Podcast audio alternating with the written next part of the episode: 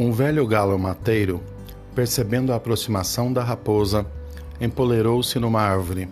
A raposa, desapontada, murmurou consigo: Deixa estar, seu malandro, que já te curo. E em voz alta: Amigo, venho contar uma grande novidade. Acabou-se a guerra entre os animais: lobo e cordeiro, gavião e pinto, onça e veado, raposa e galinha. Todos os bichos andam agora aos beijos, como namorados.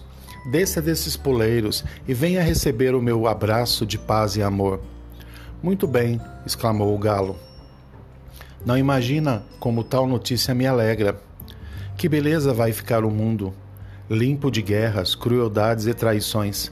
Vou já descer para abraçar a minha amiga raposa, mas como lá vem vindo três cachorros, acho bom esperá-los, para que eles também não tomem parte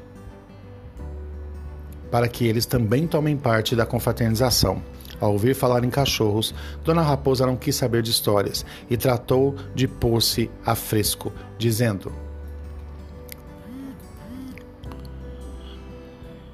Infelizmente, amigos Cocoricó, tenho pressa e não posso esperar pelos amigos cães.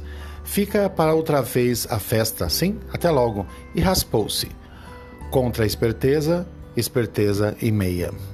Essa é a história da raposa e o galo.